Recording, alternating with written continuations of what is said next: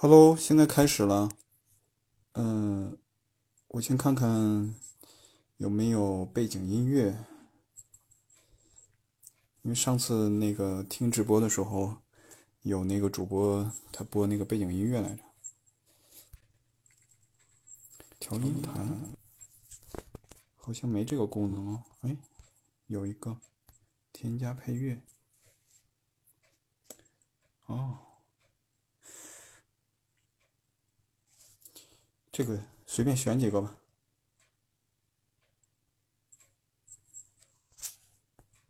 哦，纯音乐。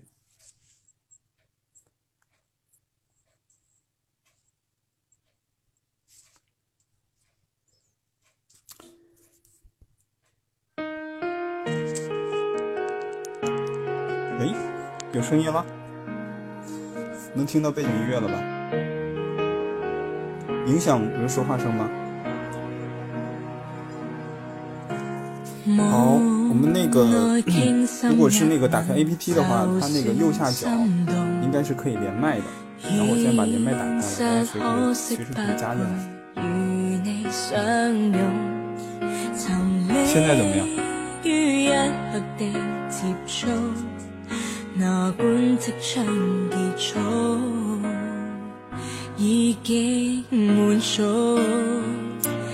那个背景音乐不影响人的声音吗？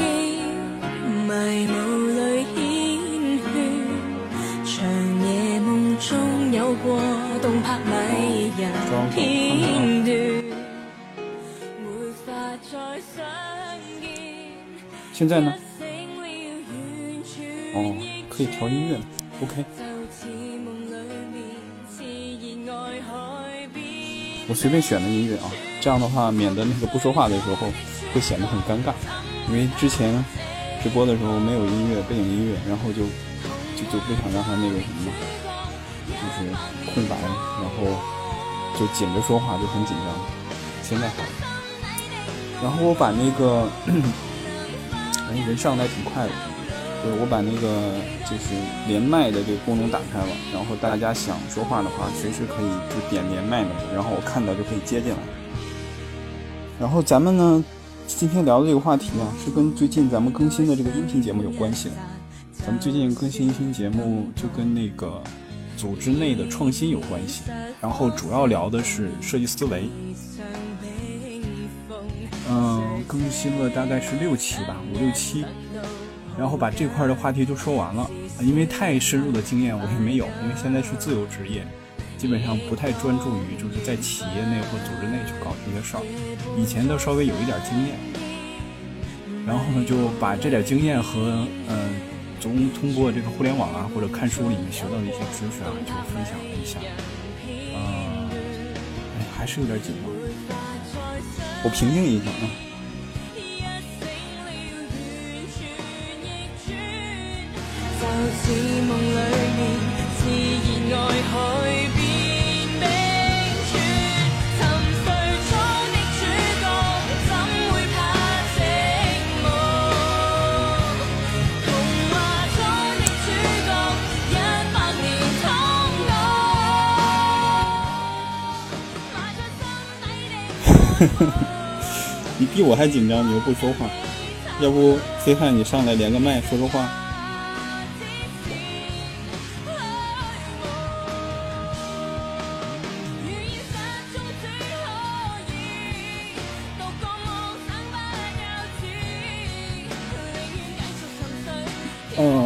那我在前面说一下，今天咱们聊的话题啊，今天从八点钟到九点钟一个小时。然后最近的直播呢，我基本上是在某一个话题聊完之后，然后呢就开始有这么一个直播，有有点相当于是总结性的吧，然后再加上一些呃互动交流啊，我觉得这种这种那个直播吧，其实我们可以把它做成线上小沙龙，因为这个呃连麦的功能是可以连五个人一起说话的，那这个跟小沙龙就就没有区别了，就是。这个形式特别好，随时可以做。然后以后呢，咱们一个话题聊聊完了，聊的差不多了，然后就可以开个直播。然后估计我后面更新的这些话题，每个话题嗯五到十期左右，然后这些更新完了之后就可以每次做一个直播。嗯，然后我想这次呢，咱们还是围绕着最近更新的这个节目，呃，起就是一个组织内的创新流程，或者是跟设计思维有关系的，然后咱们就可以把这个，嗯。就是这个相关的一些问题啊，或者是大家没听懂的呀，或者是有什么想法看法的，就可以交流一下。嗯，这个麦随时开着呢，然后有问题的可以连线，我们可以在线上一起聊。OK，然后，呃，下面呢。我就以我们这个听友群里面的这个互动交流的内容啊，作为我们就是主要这个开场的这个内容，因为嗯，就大概咱们有十多个听友群，嗯，加在一起大概有一千多人，然后在群里面，然后偶尔呢会有一些交流，呃，针对一些节目上的内容，呃，如果没有加入群的朋友啊，可以跟我要那个二维码，你可以加进去。当然，如果这些群你加了一个的就可以了，不用重复加。嗯，我可以把这个二维码发到咱们这个这个里面。好，不过大家记得，如果已经加过群的，就是只要加了其中一个，就不用再重复添加了。啊。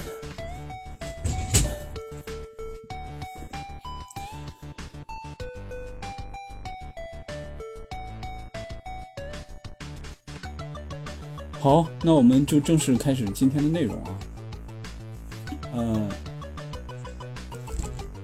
咱们呢就把那个听友群里面互动的一些精华的内容，然后给大家先来分享一下。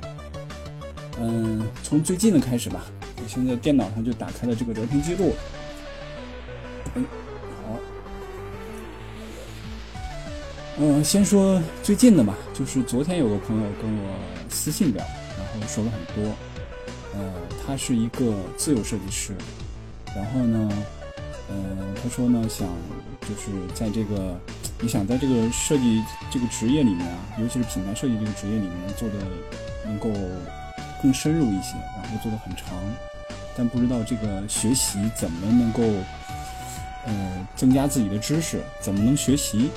然后大概是这么一个问题。嗯，然后我也了解了一下他的这个情况，然后大概我给他的这个回复是这样的，就是我觉得他自己对自己想要走的这个方向还是挺清晰的，嗯，只是这些困惑是在细节上，就比如说不知道怎么去学，从哪开始学，嗯，然后他也说了，品牌设计师要懂商业，这个他认同这个这个看法，这个观点，嗯。就是我当时说的，就是我觉得设计师要学的东西，其实感觉太多了，而且很多在行业里面做的稍微好一点的设计师啊，我们都发现，就好像，就就是他都需要很博学，就是反而你这么多要学的东西，那从何学起呢？就这方面，我自己倒是有一点心得，就比如说我以前在学习的时候，就是。也不知道学什么，就是觉得如果要想看清商业，就得学点呃营销管理，就这些东西，然后就买了很多啊什么德鲁克的这个定位理论啊，呃什么营销经典的这个大全啊，反正一大堆这个这种营销管理的书，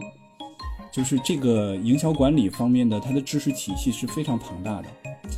就是我也不知道学了之后有没有用，反正我没学进去，因为那些书啊。对我来说，我看起来都特别枯燥，看了几页就睡着了，试了很多次都没看进去。就有的时候有一些知识啊，感觉好像是重要的，但是你就是看不进去，这个怎么办呢？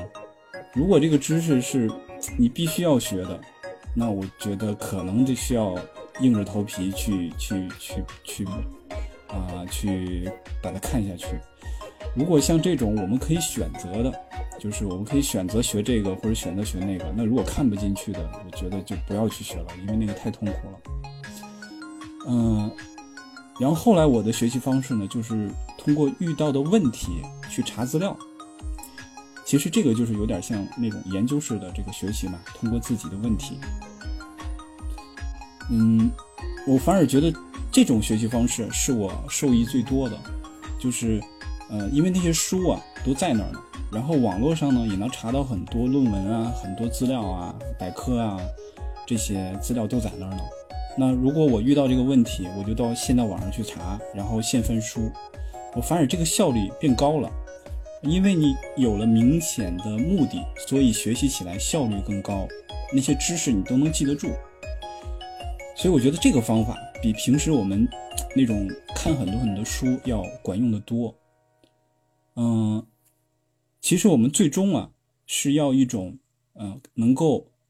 看清这个商业的一种视角，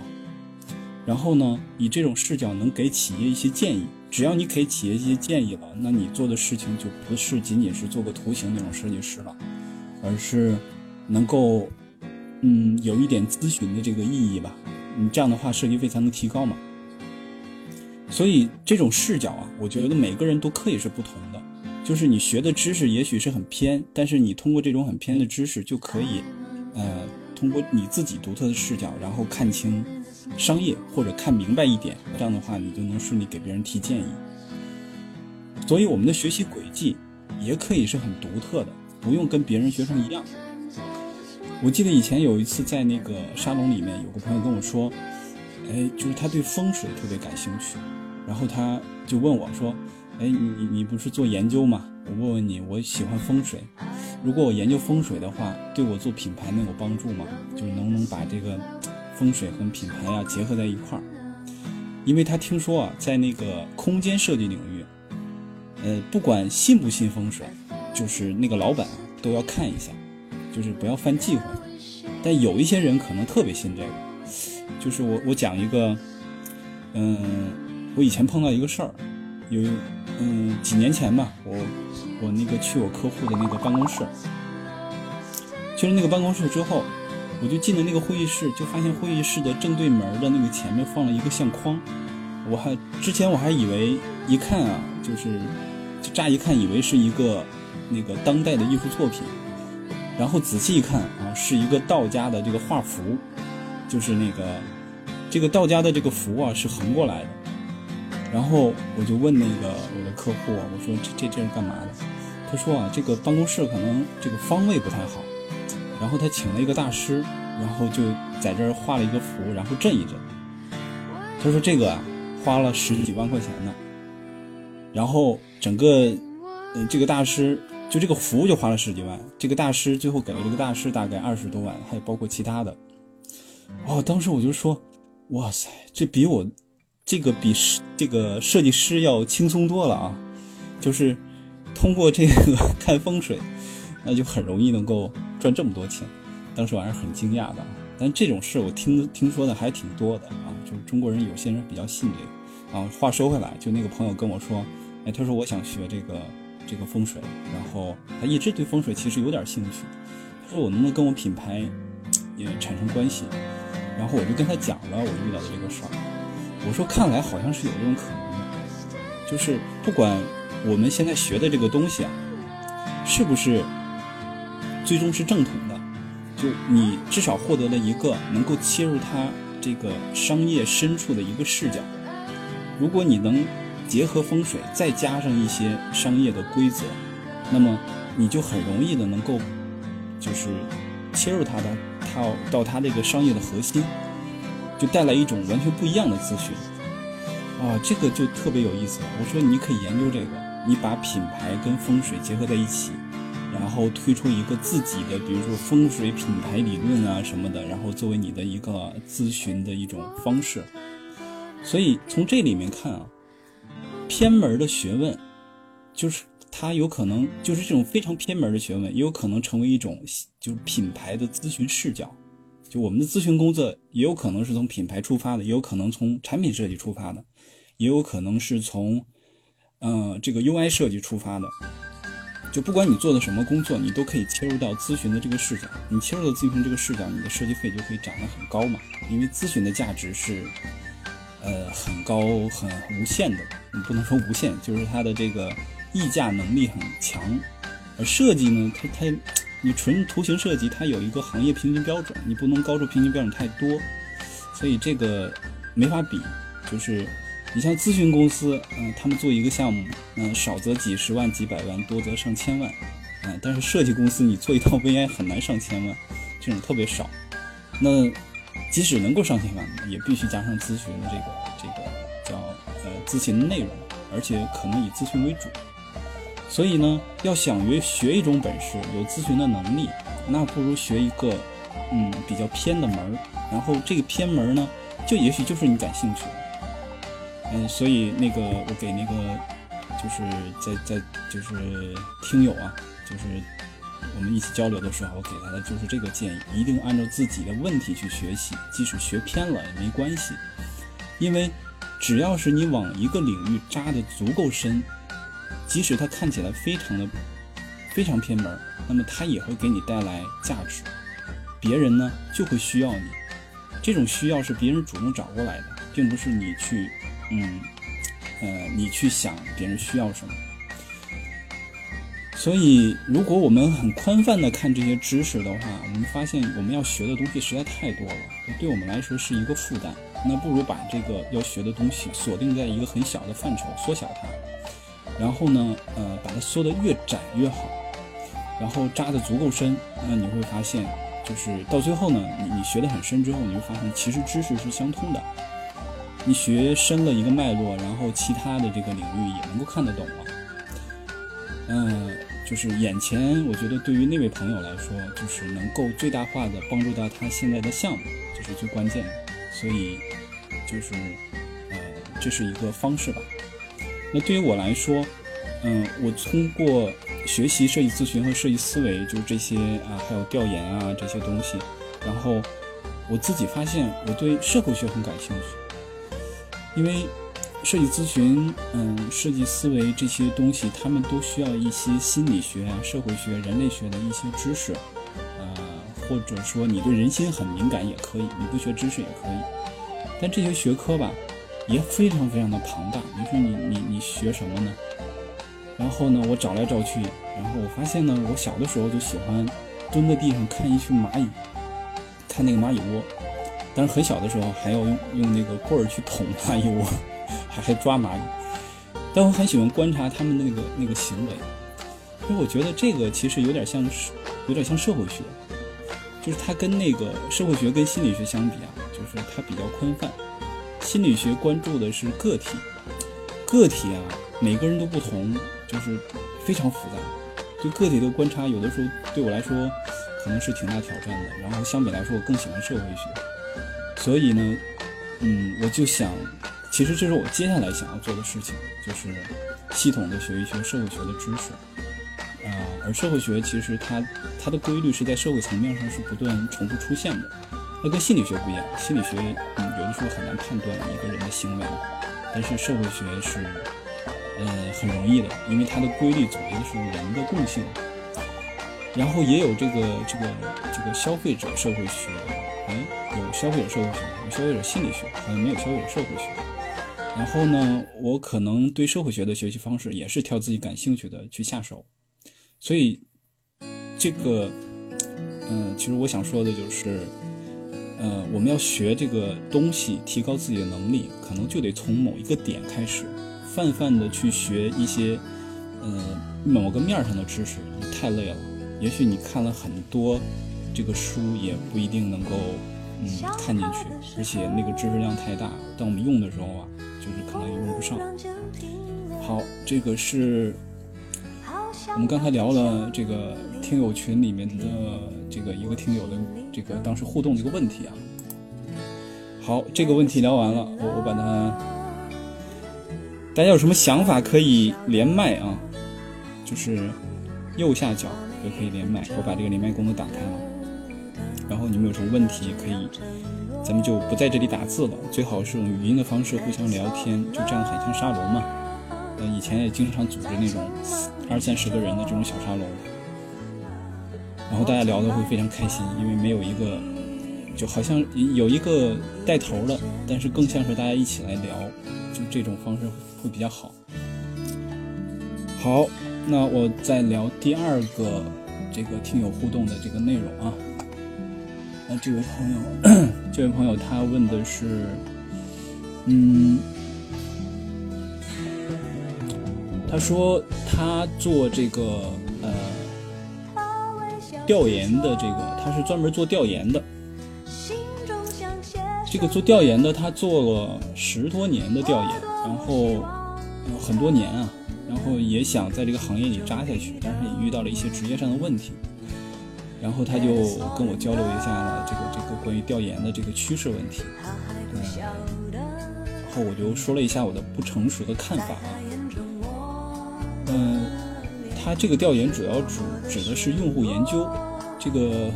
对于用户研究来说，其实本身是非常有市场价值的。然后呢，现在也有专门的这个调研公司，呃，在做这些工作，嗯，有那些过去传统的。说以数据为主的这种市场化调研，然后现在也有那种新兴的，就是这种以嗯心理学、社会学为主的这种这种叫人文化的调研，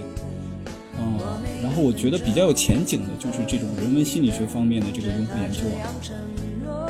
嗯，我对它的发展是持有很乐观的态度，而且市场潜力是非常大。现在呃各种产品竞争非常的激烈，产品的品类呢。也越来越多，这方面的需求肯定会越来越多的。那在我看来，在中国大陆现在其实有三种机会，就是对用户研究来说，它独立发展来说是有三种机会的。第一个呢，就是呃情感化调研结合人工智能，就是将现在的这种销售数据啊，尤其是那个电商的这些数据进行深度的挖掘。这种挖掘方式不是像以前的那个数据分析，而且主要是挖掘这些数据背后所反映的这个社会学的这个呃原理和深度吧，然后把这种挖掘再结合一再配合一些呃心理学和社会学的实验，产生出一套呃用户研究的这个服务，因为这种服务它嗯是依据现在的这个就是数据的，就比如尤其是电商数据，那么它。具有一定的广泛性，同时呢，他又很在乎这种心理学和社会学的这个深度。那这个是目前，嗯，我觉得这个用户研究的这个独立的公司所不具备的。然后，呃，说实话，其实这种数据的深度挖掘也挺难的，它必须结合人工智能，可能才能办得到。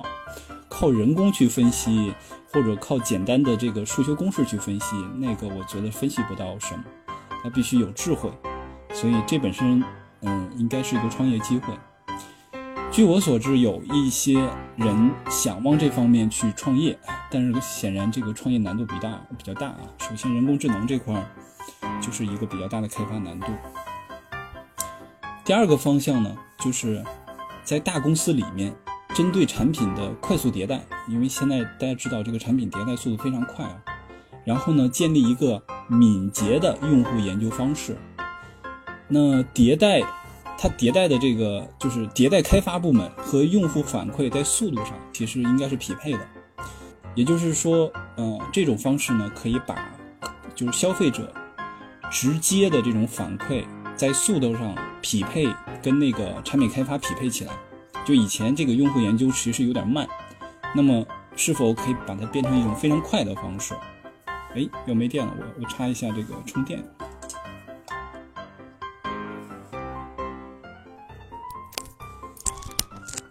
呃，声音有点大是吧？那我把它关了。啊，不是，我把它关小一点。OK，我继续说啊。然后就是把这种用户研究变成一个敏捷的这种用户研究方式，也就是，呃，把消费者的那个意见反馈啊，每次筛选出来的意见反馈进行一次洞察，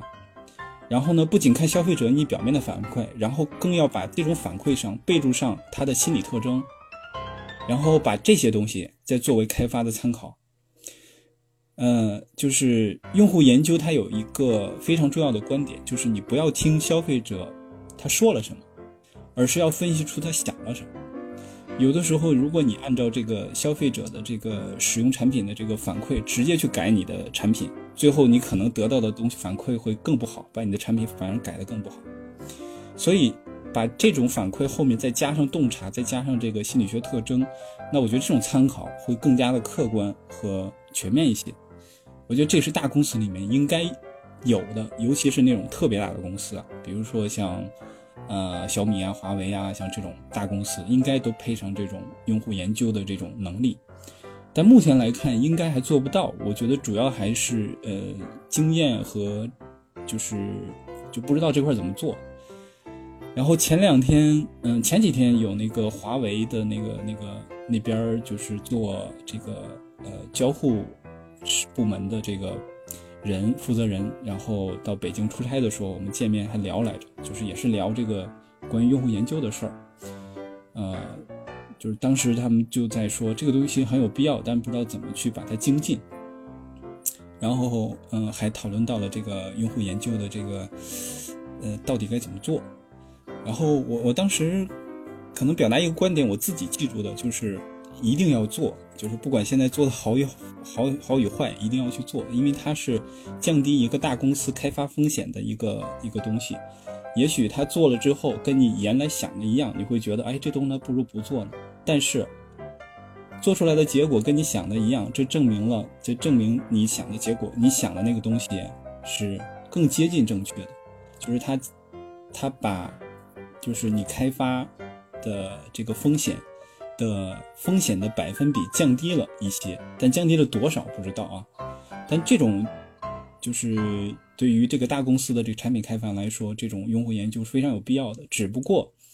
有可能我们需要把它改造成那种敏捷的用户研究，而不是那种非常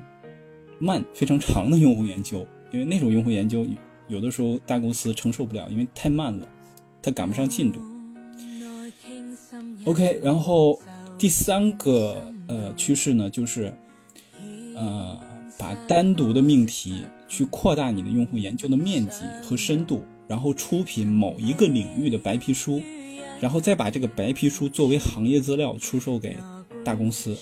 因为有些大公司每隔一年可能每年都需要买很多很多行业资料，作为自己的一个一个知识的当时的这个市场的这个情况的一个补充。那这种，其实就是也可以做成一个商业模式，就是把呃，因为我们过去做这个，就是这个用户研究，它尤其是这种情感化的研究，它的采集样本并不是很多。比如说，像我做的项目，可能就五到十个人，最多二十个人，很多公司也是到二十个人、三十个人左右，就基本上也就这么多。但如果你在某一个命题里面扩大这个人数，就是把它变成几百人，那么它的客观性一定会更高。然后再把它变成白皮书，然后再给就可以出售给大公司。当然，你的客户肯定是 to B 的嘛，他不是卖给这些我们普通的消费者看的，或者是一般的这个创业者看的，他是给就是大公司才能买得起嘛。所以这个投入是需要比较长的时间，然后但是它产出也是比较比较大的价值。最早那个中国有一家那个呃这种用户研究的公司，嗯，叫青年志。呃，他们也做过类似的事情，最近几年好像没有听说，我也没太关注。就刚才我说的啊，这三种模式，哎，声音还是有点大吗？现在呢？好，我接着说啊，我刚才说的这种这三种商业模式啊，我觉得在中国应该是一个机会，而他们呢，都能独立成一个服务性的公司存在。而呃，就个人来说，如果要是想成为自由职职业者啊，其实我们还是需要有可以执行的东西，比如说设计、设计呃工业造型、设计交互、设计品牌，嗯，总之你要有执行的东西，要不然的话，我们纯粹只是一个咨询的角色，那其实优势上是没有那些以公司化进行做这个就是用户研究的这些公司是更具有客观性的。所以我们的优势比不上他们，那么我们就一定要执行的这些东西，然后再加上用户研究的这个优势，那我觉得会更好。好，这个是一个大问题。呃，就是一个问题。飞汉说，嗯，可以看一个公司，奥维云网智能领域的调研公司。OK，好，就记住了，回头我也去了解一下。但其实我不是特别关心这个，我只是可能以前知道这个趋势，嗯，因为作为一个自由职业者，其实竞争跟他们是没有什么竞争关系的。但以那个那个听友显然他可能是往这方面在想，他可能未来的创业会往这方面在走。我回头告诉他这个名字啊。OK，我们来说一下第三个问题。第三个问题是也是一位听友提的，他提的非常具体，因为他听了前面的那个设计咨询和最近这个话题设计思维，然后他就问。嗯，就是说这两个东西好像很相像，就是方法可能也很重复，流程也挺挺一致的，就这俩有什么区别呢？然后我当时是这样说的，我说，你看这个来回交流的好处是便于我自己总结，因为我自己以前可能也没有具体的去把它形成文字，但是在交流过程中我自己就去想，哎，到底有什么区别？然后设设计咨询和设计思维之间的区别是什么？然后我打一个比方啊，假如你是一个厨师，那做菜呢，就是你的本事。那后来你发现做菜这件事情可能和别的事情也是相通的，不是有一句话吗？叫做“治大国若烹小鲜”。于是呢，你就把这个道理啊说给别人，那他们也可以用这样的思路去解决自己的问题。哎，大家已经知道了。我说的这个厨师的这个本事就是设计咨询，而把这种设计咨询，把这种设计行为交给别人，然后别人用这种设计行为和思维方式去解决他的问题，就是设计思维。那它具体的差异可以从这几方面来看啊。嗯，第一是从思维层面，那首先他们共同的一个定义就是，他们认为人人都是有设计能力的。然后主张呢，设计能力它是一种广义的概念，不是一种狭义的，嗯，图形设计啊、工业设计啊、服装设计，不是这种广狭义的概念，它指的是广义的概念。那只不过，嗯，设计师是比其他人多了专业知识和审美，所以，呃，这是设计师和普通人的不同，但是他们都有设计的能力。那在应用领域上来看呢，设计思维主要是场，呃，设计思维的主要场景呢是产品开发和服务创新，也就是说，它是偏偏向于创造新的产品的。那这个产品也包括新的服务啊。而设计咨询呢，它包含了前面我们说的那个设计思维的那两部分，同时呢还会涉及到视觉策略、设计服务。呃，营销建议、企业战略，尤其是文化层面的这个塑造，所以总体上来看，设计咨询的工作范围要比设计思维要宽一些的。然后这个是他们在应用领域上的不一样，然后他们操作的人也不一样。设计咨询主要操作的人就是设计师，然后他的主体的工作方式就是以设计师的视角来看问题。所以呢，这就是设计咨询，而设计思维呢，它倡导的是集体智慧，就是主张一群人啊，不同领域的人，然后在一起去解决一个问题。设计师只是其中的一份子，他不起这种决定性作用。然后设计思维主张，啊，他调动所有人的思考，去综合起来，得出一个相对客观的一个结论。所以他。这两个是在操作的人上是有很大的不一样的，所以这个是他们的就是嗯相同和不同的地方，但是他们的思维方式都是设计行为啊，其实这个本质上没有大的区别，但是在应用应用上不太一样，所以设计思维其实突破了这个我们传统认为的设计师的这个领域，而且有意思是。比较有意思的是，我以前参加了很多就是 其他的机构或者是推广设计思维的人，他们举办的这个工作坊，有的可能是一两天的，有的是两三个星期的，但无一例外的这些参加的人，几乎绝大多数都不是设计师，反而设计师参加的很挺少的，可能是因为他们收费很高，也也不算太高，跟很很多那个跟很多商学院的这个收费要低多了，但是仍然是挺高的，可能几个星期顶上一两个月工资了。嗯，但是大家就是不同领域的人学这个，我觉得可能就是反映了一种嗯一种状态吧。这种状态就是很多不同职业的人都想学一学怎么创新，我觉得这个是一个比较明显的趋势。好，这是第三个问题，我们现在来看看啊，第四个问题。这听友群里面其实就是每天可能都有交流，然后会把聊的比较好，嗯，把它截图下来分享到群里。哦，中间再插一句啊，就是现在大家要是有什么样的想起来什么问题。关于今天的这个主题，就是组织内的呃创新，啊，包括设计思维呀、人性化管理呀，还有这个新空间的设计啊，就新型的办公室的设计，这些块话题的这些想法或者问题都可以聊，然后可以连麦。哦，这么半天了没有一个人想连麦，我很没面子。好，我说第四个问题。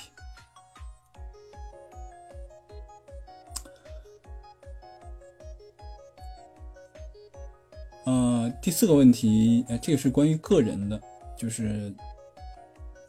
怎么去找到自己的特质。这跟我们今天聊的话题稍微有点远，我们先略过，看下一个问题。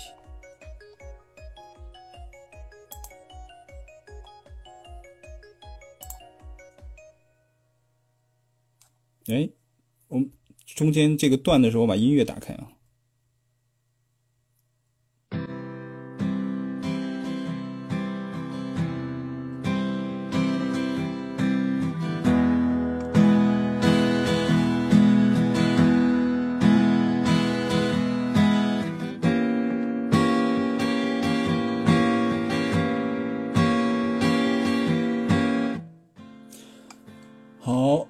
那个下一个问题跟设计思维有关系，然后有一个朋友在，嗯，一个大公司里面，嗯，在在在推广设计思维，在他的那个大公司里的项目里面，然后这个大公司呢，我不能说，因为这个他不想，就是这个想让，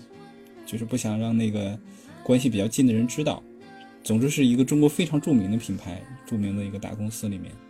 然后他说了一个什么事儿呢？他说他在推广设计思维的时候，发现这公司给他的这个掣肘啊特别多，然后推广起来挺困难的。就是这种困难啊，我觉得也是在意料之中。嗯，因为你想想啊，如果大家了解了设计思维，你会发现它是一种什么样的制度呢？它是一个很民主化的一个制度，很很部落化的一个制度，就像十几个人形成了一个小部落，然后。在这个里面呢，就大家基本上遵循的一个原始民族的这个原则，原始民主啊，就是平等发言，集体一起用投票的方式来做决定。这种方式跟我们现在这个中国的这个大企业的管理方式，那肯定是不匹配的。因为中国大企业的这管理方式是唯领导而马首是瞻嘛，领导一定是说了最算的，然后下面的人也要揣测领导的意思。然后，即使开明的领导呢，就是他能吸取一点，那最终决策也是要领导来拍板的。所以，为了效率更高的去执行一个项目，这种方式是很靠谱的。但是，设计思维是个什么东西？它有可能会拉慢你的一个效率，因为它总是要把很多权、很多人的这个想法都考虑进去，然后大家集体来做决定。这种东西把它放在中国的企业里面，一定会产生问题的。这种问题就是不匹配嘛？领导说啊，你们下去用吧，用完之后把成果汇报给我。好，用完之后，这个成果在领导看来只看到一个结果，没有参与到过程，他对这个设计思维感受的过程并不是那么强烈。最后说，哎，这个结果也一般般嘛，那就不用了。所以这种武断的这种这种看法，是因为他没有参与到这个过程里面去。第二呢，他呃，他说。就是这个领导实际上是一种结果思维，就是他不在乎你的过程，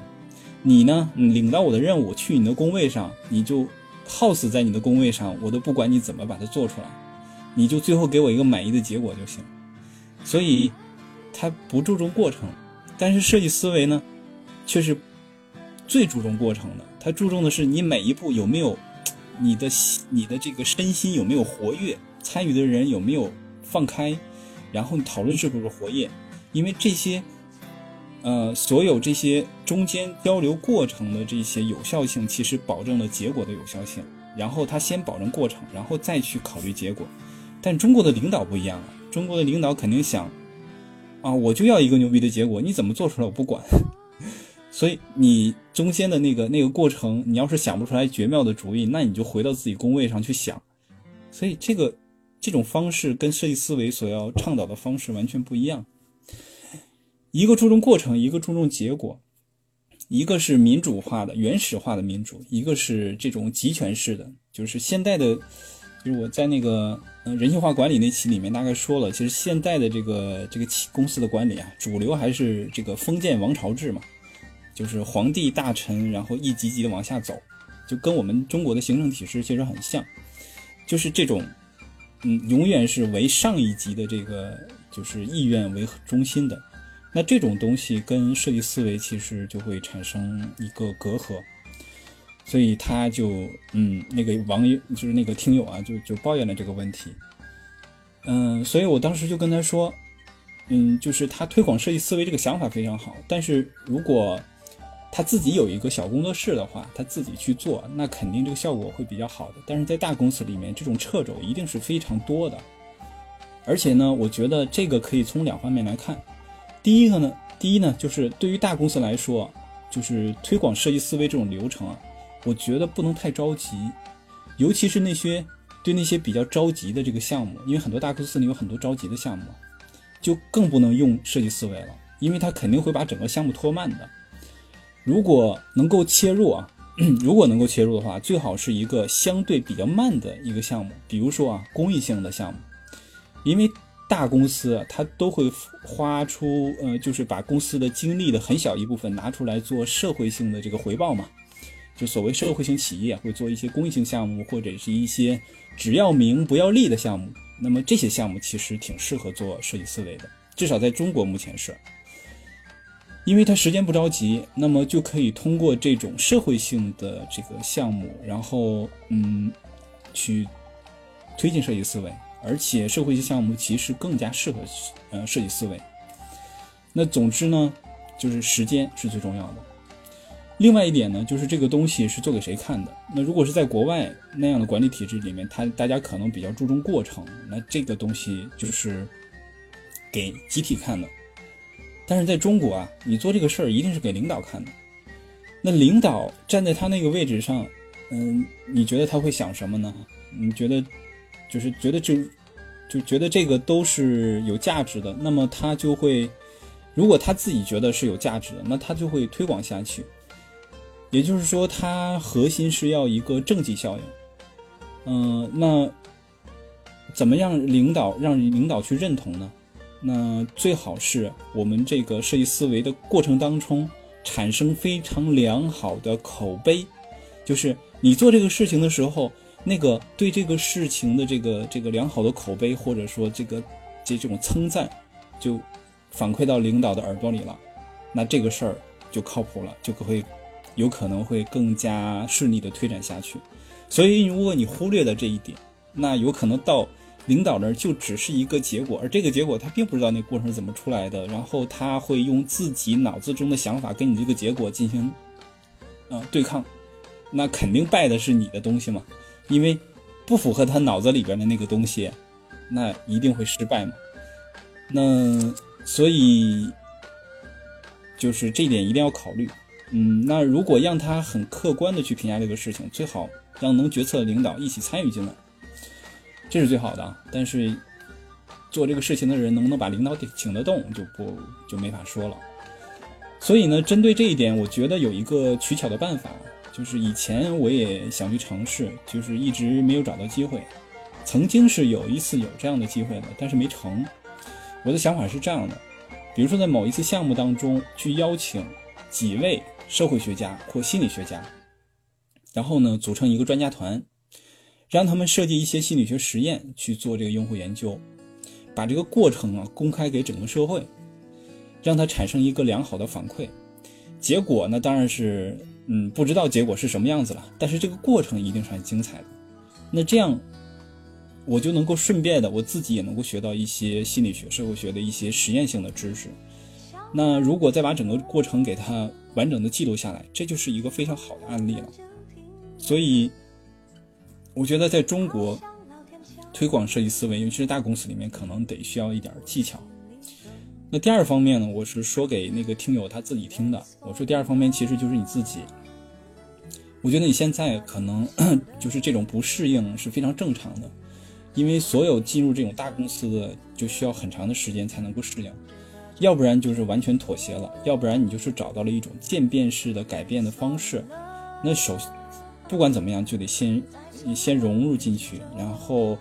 嗯进行和平演变，这可能是最好的。凡是在公司里面做革命性的事情，尤其是对制度的革命，这一般都死得很惨。所以和平演变是最好的，就是你你慢慢的改，嗯，把尤其是可以考虑到啊，把那个设计思维的很多方法，把它分解成一个个小的技巧和小的这个小方法，把这些小的方法在每一个项目里面见缝插针似的插入进去，通过这个来积累经验。一旦对方法的这个经验积累的比较足了之后，你把它合在一起，那这个都能量就会很大。所以，在大公司里面也可以做这样的事儿。如果你把整个设计思维砸在一个项目上，那对这个项目其实会产生非常大的影响，尤其时间拖得很慢，这一下子可能谁都接受不了，所有的参与的人、领导都接受不了，就这个很重嘛。那如果把它分成一个个小方法插入进去，那就。那这个就比较容易了，而且对那个你要去，嗯，就是插入那个方法的项目，其实影响也不是很大。所以这就是以上这几点吧。我刚才说了三点，嗯，这三点就是对那个听友的一个一个回答，关于设计思维怎么在各大公司里面推行。好，因为这方面我经验不是特别足，嗯，主要是没有在这些特别巨大的公司里面做过这些实验，呃，曾经在稍微中型的这种这种空间设计公司里面做过相关的实验，然后收获也是不少的。我现在讲的很多经历、很多经验都是通过啊那对那家公司的实验和嗯一些嗯就是公益性的工作坊当中积累的，因为我之前做的工作坊全是公益的。OK，大家要再不连线，我就那啥嘛，我就就结束了。咱们九点钟结束了。哦，OK，我们再找找其他的问题，有没有跟今天的话题有关系的啊？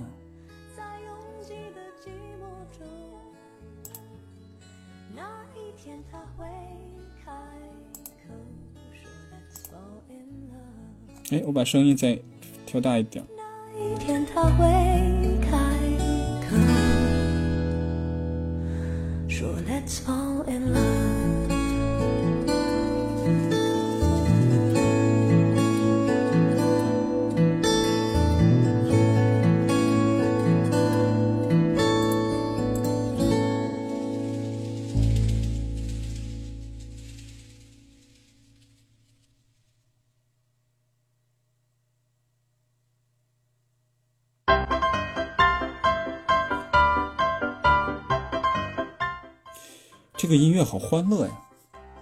我刚才随便点了几首。嗯，OK，没有人连线的话，我就还不少人在线呢，怎么就不连线呢？嗯，是对我们近期这个话题觉得，就是我们聊的这个企业内的这个创新流程，觉得太专业了，跟自己没关系，还是怎么样呢？没有问题吗？因为不知道说什么，嗯，不知道说明说什么，就说明你可能对设计思维这些东西不是特别感兴趣，觉得跟自己没什么关系。嗯，也确实，如果你不是那种专门搞创新的，比如说产品开发呀，或者是说自己是作为设计咨询的这个这个方向的，那可能确实也没啥关系，因为这种东西它就是用于创新的嘛，然后。对于这个像我这种这个自由职业的这个设计咨询者来说，主要它就是一种工具，就是这种工具很好用，就是它很实惠的一种能帮你去做咨询的工具，帮顾客户开发产品的工具。嗯，然后有一些设计师朋友，其实他可能对商业不是特别感兴趣。嗯，对，我觉得有一些这样的设计师，就是。他不想弄懂商业的规则事情，也不想帮甲方去赚钱，他就想好好做设计。其实这就是典型的可以往这个艺术家型设计师这个方向发展，就是他可以完全不理商业，就把自己的这个作品和风格变成极致的，就是一种极致的状态，变成像艺术品一样极致的状态，甚至说把自己也往艺术家那个方向去，嗯，营销。就是自己，因为艺术家自己的名字就是自己的品牌嘛。然后呢，他就做好自己那个，嗯，就是那种极致的设计就好了。然后企业或者是这个需要他的人，自然就会找到他，然后邀请他做高价的设计，因为他是个艺术家嘛，所以他应该很值钱的。所以这个方向也是可以的，嗯。但是这个两者都需要有，就是懂商业的设计，这是这个商业设计的基础。然后艺术家的设计呢，就是也是商业的基础，也不也是商业设计的基础。我这俩都是应该是均等的，但是这俩比例应该是平衡的。但只不过现在好像绝大多数人都想做艺术家型设计师，然后只有极少数的人想做咨询型的设计师，就是极懂商业的设计师，因为好像觉得这个走向商业特别难。但其实我跟大家说说，就是如果嗯，就是比较理性的，就觉得自己的这个思维比较理性的设计师，其实很适合往商业这个方面去走，而且这个过程没有想象的那么难。只要你是不是那种说一点的兴趣都没有，然后你只要学起来，你能够学进去，那么很快你也能够慢慢的使自己获益。而且相对来说，我觉得目前啊，因为这个走向就完全走这个商业咨询的这个这种设计师比较少啊，这个市场名额太少了，就是你竞争也很少，你稍微学一点本事，你上来就能就能让自己的设计费翻好多倍。但是在艺术家这个领域竞争，那竞争就太多了，因为绝大多数人都都想往这个方向，都想把自己变成艺术家，他出就这个出头就很难。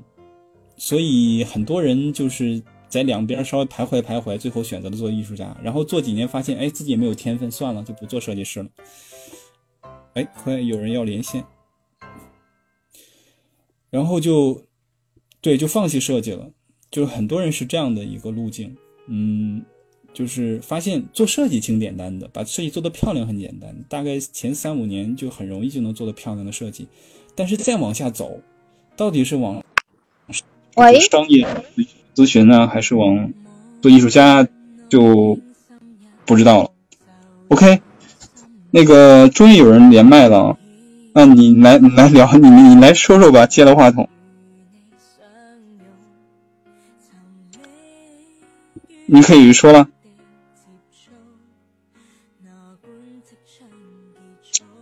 Hello。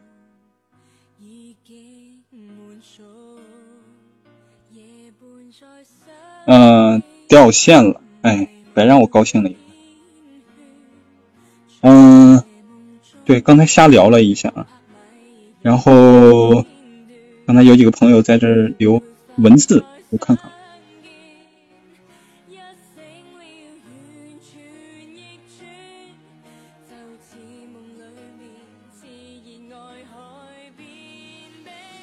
嗯，有朋友说做设计咨询、做自由职业起步。还是比较难的，嗯，这个怎么说呢？好像任何一个行业，他想做深了都都有点难吧。所以这个动力如果是来自于外界，就是你你这个有这个社会逼着你不得不去做，那其实这个过程是挺痛苦。但如果是来自于你个人的兴趣，那这个过程其实不知不觉你就变牛逼了。这个。这个过程可能你都不觉得自己在努力，所以我一直主张说，你得挖自己感兴趣的那些，你一做了就会忘记时间，会沉浸下下去的事情。所以那件事情也有可能是，就不是大家现在看到的某一种职业形，也许是你自己全新能够创造出来的。所以这是我一直的一个观点。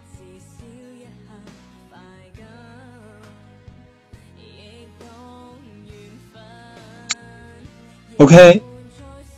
那我就在等着大家连线了啊，因为还有十五分钟。啊，有个朋友说，我想尝试用设计思维呢去分析 B 端产品的业务流程，感觉，嗯，业务梳理对我这类感性的设计师很难。业务梳理对感性的，哎，你能不能连麦说一下呀？我不太清楚你这个意思是什么。你你连一下麦，然后说一下你的这个问题吗？好像还挺具体的。会连麦吗？右下角。哎呀，我终于可以拉一个人过来了，你快点！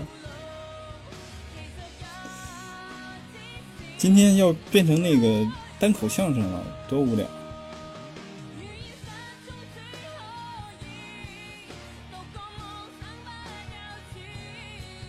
好了，哎，喂，你好。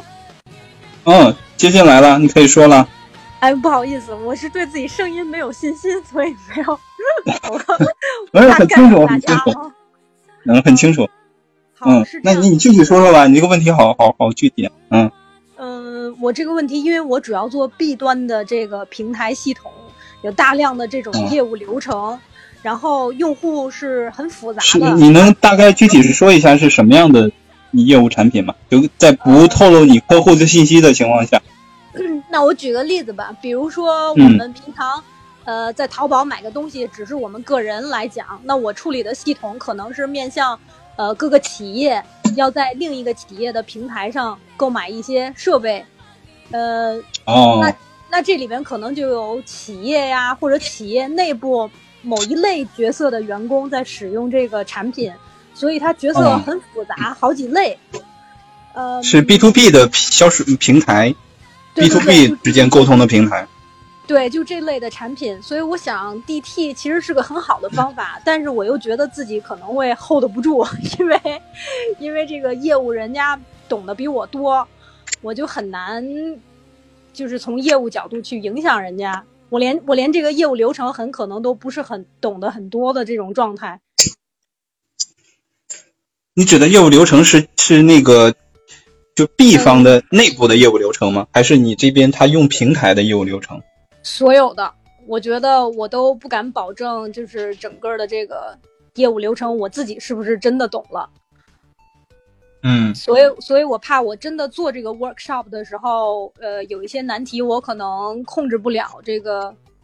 这个局面。那你现在具体在做什么工作呢？在做这个就是 B to B 平台的这个交互设计吗？对，就是用户体验设计师这样。哦，嗯，那我明白了。嗯，所以然后你的想法是想用想用这个设计思维的这个嗯这个工作坊啊或者流程啊去去搞清楚流程是什么？对，然后也希望能有一些创新，就是以往可能流程太长了，但是如果把这个角色拉到一起，大家一块儿看看有没有哪些流程是完全没有必要的。或者从哪儿减去一些流程，那这样提高效率，我觉得不是挺好的吗？嗯，挺好的。我觉得你现在说的这个，就是你这个思路已经就是可以做成一个工作坊了，而且这个工作坊可能比现在我们说的设计思维要简单的多。啊，真的。就设计思维的 你想想，设计思维的工作坊主要是探索那些搞不清楚的未知问题，啊。未知问题，然后还要经过搜集问题，然后探索人心，然后再研发，呃，大家一起想很多方案，然后再把方案进行进化。这整个过程其实是从无到零点五这个过程。但你这个其实不是这种创新流程，它属于优化，就已经有这个平台了。然后呢，我需要把问题每一个操作的这个细节，人的这个操作细节，呃，操作习惯，还有你们的公司的内部流程，然后都搞清楚。把它放在一块儿，大家一起来优化。其实这个用一个方法就能够解决，就是就是我们那个之前做那用户研究的这个表演性质，比如说终极表演，嗯。把这些典型的不同的人，你把他拽到一块儿，然后大家操作一遍，就是表演一遍，就像那个 我以前带着洛可可的那个那个，就是那个团设计团队在做在做这个表演的时候，我还提前一一两天把那个剧本都写好，就每个角色扮演什么 扮演什么角色，然后比如说呃，比如说在你这里面就是嗯。嗯，某人就是扮演采购的，然后某人嗯扮演采购的领导，然后某人扮演采购的这个这个是就是零采购的人，就是相关的人都在里面都有角色。嗯呃，先不用管这个剧本是否是生硬和尴尬的，你只要演上了，他就其实很多细节就暴露出来了。这些细节是他们自己说是说不出来的。嗯然后基于这个，我觉得就可以有比较，其实你就会获得特别多细节的东西，然后把它组合在一起，你就变成了一种优化呀。这种优化效率应该是挺高的。嗯，对，我能想象应该也是这样。就是您这边有没有什么就是弊端系统或者是这种系统的工具产品用这个 DT 成功了的案例，然后我可以参考一下的呢？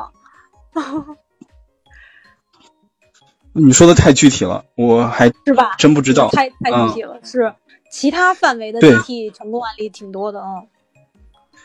呃，其实我们能在外面看到的，也不会知道他们工作坊到底中间的内容是什么，但基本上我们只会知道他开始什么状态，然后最后出来什么结果。嗯、嗯然后你像那个可能 IDEO 他分享了一些一些成果，然后别的设计咨询公司也会分享一些，但我们都没有参加那个那整个流程，不知道它里面具体的细节是、是怎么样一个过程，但基本上是可以你想象得到的，因为那个方法，只要一直遵循那个方法，那得到的结果肯定是相对来说比你自己脑袋当中想出来的要客观一点。你想想你。嗯，我们平时自己可能想就是坐在工位上去想，哎，这个流程是不是优？那只是自己想。但如果你真的是表演一遍，或者是真正的去深入的拿自己身心体验去过一遍，那这个想法那肯定比你坐在那个坐在那儿想要更加客观一些。其实设计思维，你就把它当做一种、是一种呃补全信息的一种办法，就它嗯帮你补全了你自己一个人的大脑无法想到那么全的东西，然后通过这个过程把所有可能的信息，但是它有，它肯定是无法补全到那种百分之百的，但是它肯定比你自己要要高效的很多。这个比例我没法没法说。嗯，我觉得你可以用这个小方法试一下，别再把设计思维那个很重的那个方法过一遍，要不然你过完一遍，你自己流程都把人给累死了。对对，行。我以前做设计思维的那工作坊的时候，两天做完之后，我基本上在家休息一星期，确实是我我上 特别累。对对对，但嗯是收获特别多。我上周末的时候跟朋友给一个创业公司做这个 design thinking 的 workshop，大家都特别热情，因为平常我们可能没有机会去做这种事情，所以反馈很多，点子很多，就这样收获了挺多的，我觉得。嗯，对，主持人会特别累，大家会很特别累。头晕脑胀的感觉。啊，对啊，你的你要你要教大家知识，然后还得管整个流程，还得气氛不活跃了，你还得有的时候你还得帮大家分析，反正整个过程是是非常累的。以前我还带着一些学生去做那个公益项目的，分成五组一起做，哇，那两天下来简直把人崩溃了。是，呃，所以我觉得你拿设计思维当中的某一些方法往深了做，反而收获可能更多，尤其是对这种优化性的项目，因为它不是那种完全迷迷糊糊的项目，完全不知道，嗯，就是你的问题在哪儿的那种项目，这种比较明确的，用其中的一些合适的方法，你就会应该会挺有收获的。嗯，是这样。嗯，我回头再看看那个您写的那个设计咨询这些方法，然后我就研究一下，有不懂的我再问您。啊，行，群里随时交流。好啊，好啊，谢谢老师。好，那我们还有七分钟，然后如果没有连线的话，我们再再哎讲最后一个在群里的一个听友的一个问题。好，稍等啊，把音乐打开，我们休息三十秒。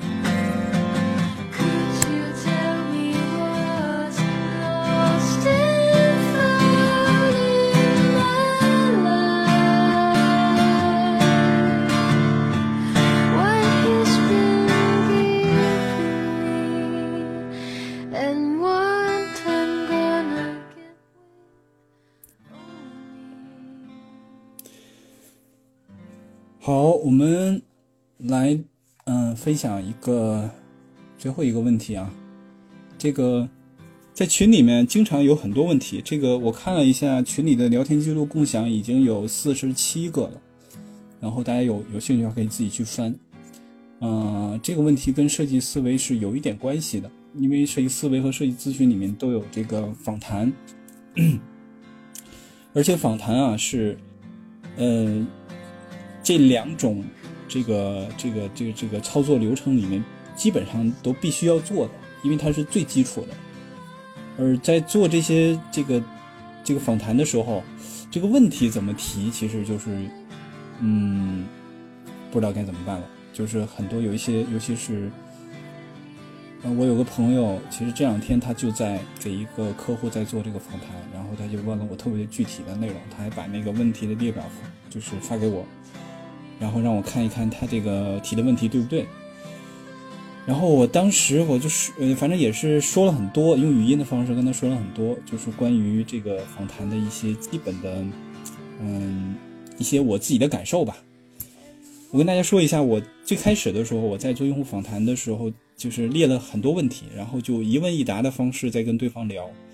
但这种方式，我发现其实，嗯，如果很机械的，你是跟对方提问题，然后对方如实的给你回答了，然后你把问题记下来，这个工作好像不是人做的，它是一个机器做的事儿。就是他回答那个问题，他在回答问题的时候，他也是绷着脸，他也是拿着架子那种在在很官方的给你在回答。他并没有敞开心扉，而我发现这种，呃，人性化的这种呃访谈，然后或者是情感的这种这种调研方式，我们需要的其实最后不是他那个问题的答案，而是要把他的那些嗯、对于工作上碰到的事儿，呃，那种感性的那种那种状态，把它挖出来，把他的嗯，我说的具体一点啊，如果不说的具体，我不知道怎么说了。比如说，我们要是访谈这个企业的创始人的话，那我们最终需要拿到什么东西呢？嗯，是他的创业故事，是他的人生观，是他的价值观，是他平时的休闲方式，是他的爱好。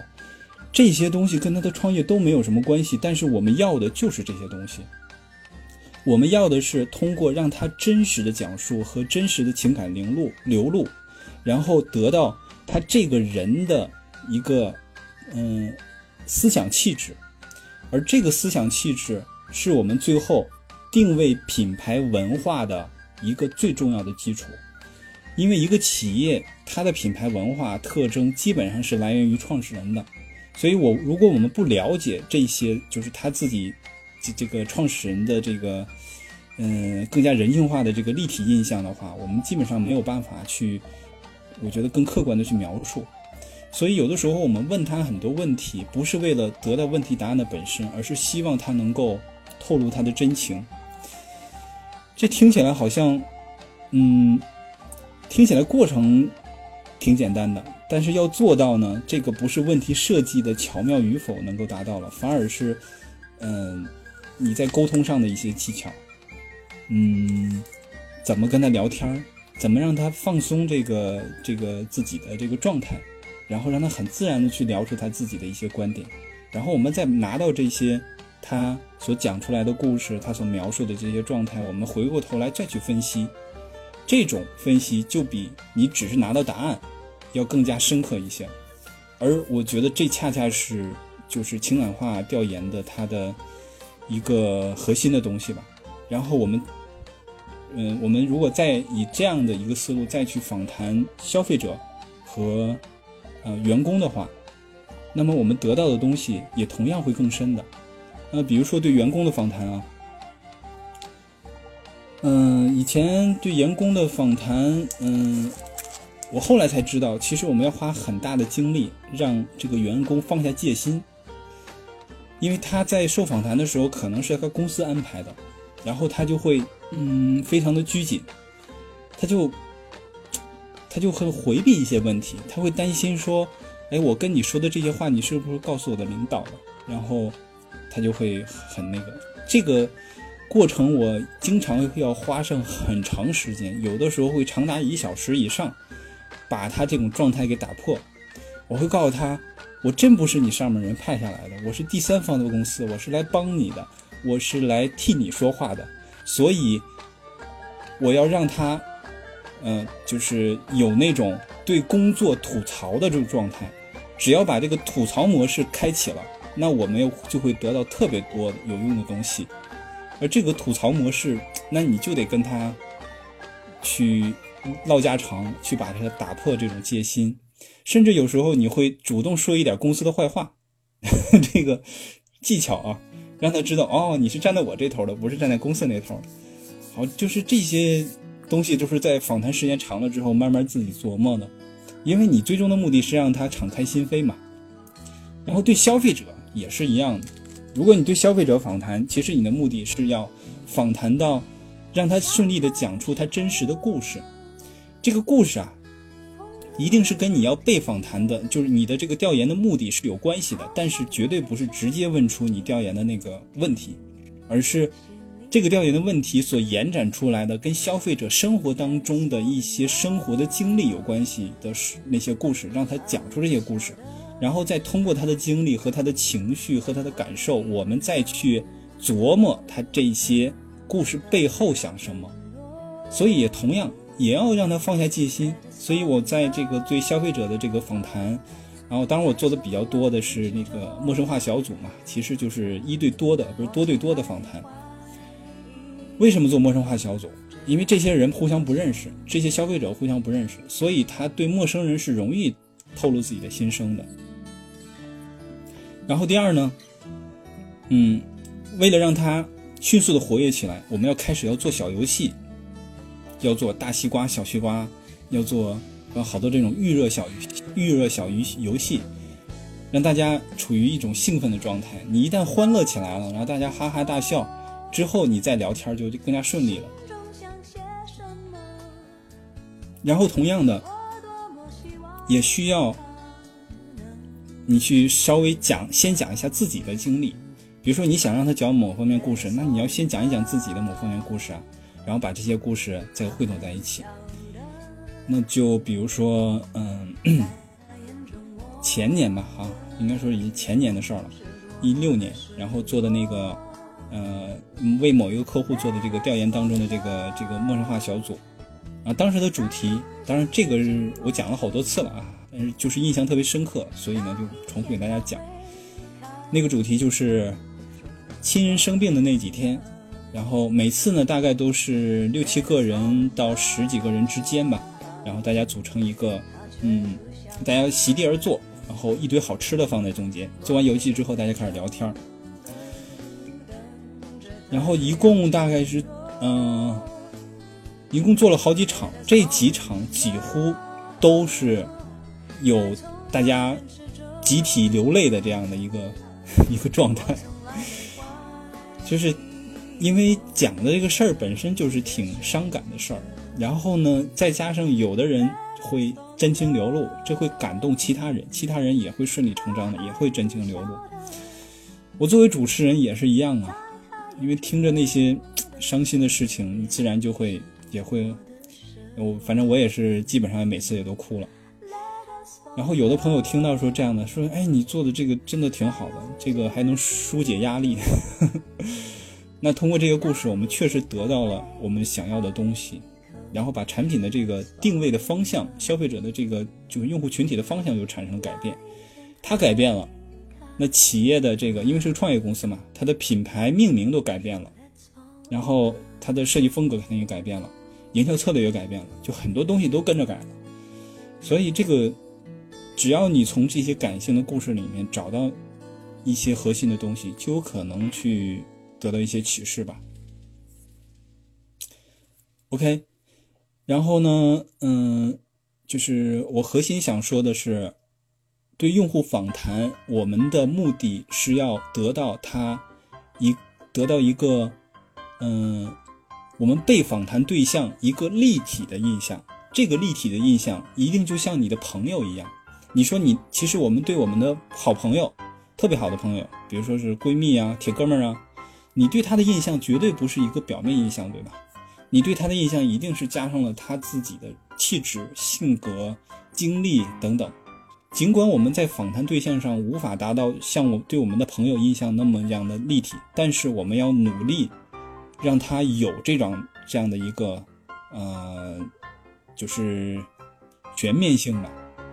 把这种全面性合在一起，其实就是一个立体的人。最后你访谈完了，你会发现，站在你对方的，就是你对面的这个访谈者，你在看他的时候，已经不再是一个一个符号了，已经是一个像一个真正的人了，像一个你的朋友一样。你对他的了解是丰满的，那恭喜你，你这个访谈是成功的。所以大家看到没有，在设计思维和设计咨询的这个流程当中，流程真的不重要，知识也不重要。最关键的，我们能不能达拿到那些温馨的东西，能不能拿到那些人性化的数据？而这些东西是真正的，就是这个设计思维和呃设计咨询前期调研的精髓。嗯，然后其他方面其实也遵循了这种人性化的一个嗯概念吧。嗯，其他的调研方法以及后面的一些流程，都把人性放在第一位的。我们始终围绕着人性去去侦测，它的嗯，就是整个过程是不能够保证你出来的结果是正确的，嗯，因为它太过主观了，它的主观判断来自于分析者，来自于呃分析的这群人或者是独立的几个人，但这些人它所代表的就是一种。嗯，你过去那种自己的想象变成了现在这个经过很很深入的探索所形成的一个相对客观的一个结果，所以这种信息补全的这种手段，实际上是肯定是降低了风险。哦，我都不知道自己该自己刚才在说什么了，有的时候这嘴一秃噜就这个。那个脑袋就不知道基于什么逻辑在说了。实际上我这个问题已经聊完了，也跟没有按照我那个之前聊天记录里说。OK，那我们今天就到这里，已经呃九点多了。然后今天这个这个交流交流的互动交流有点少啊。然后希望下次我们的这个交流能有更多的人能够一起聊天。嗯，我预告一下之后的这个这个音频节目，它的这个聊的内容。之后呢，啊，我们会聊如何提高创造力。这个这个创造力这个话题啊，就是这个这个东西，其实一直都是搞不太清楚的。其实学校里的教授啊、学生也，嗯，这些老师啊，其实他们在教授创造力或者是开发创造力。有的时候我觉得他们也描述不清楚这个东西，定义特别模糊。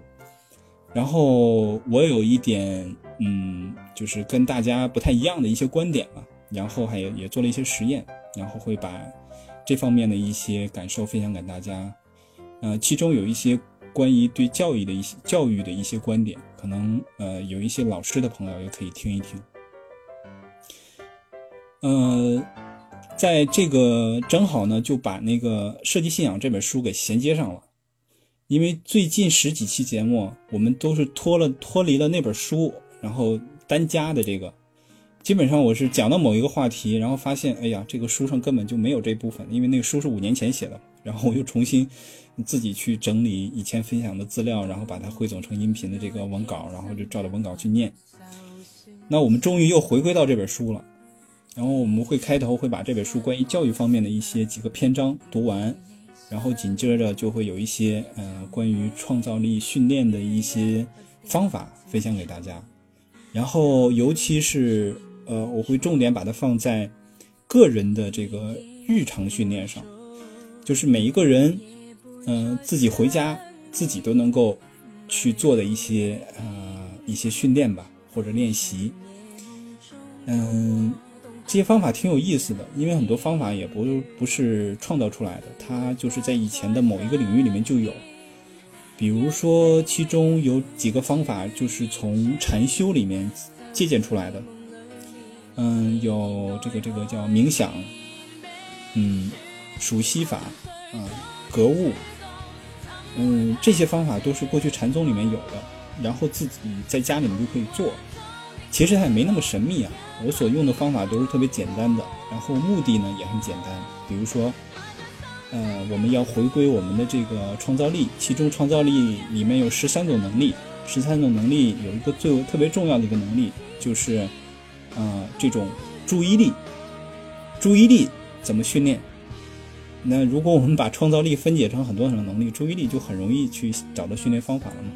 呃，大概是这样，就是里面有很多很多，然后很具体的方法，大家日常可以去操作的，也很有意思哦。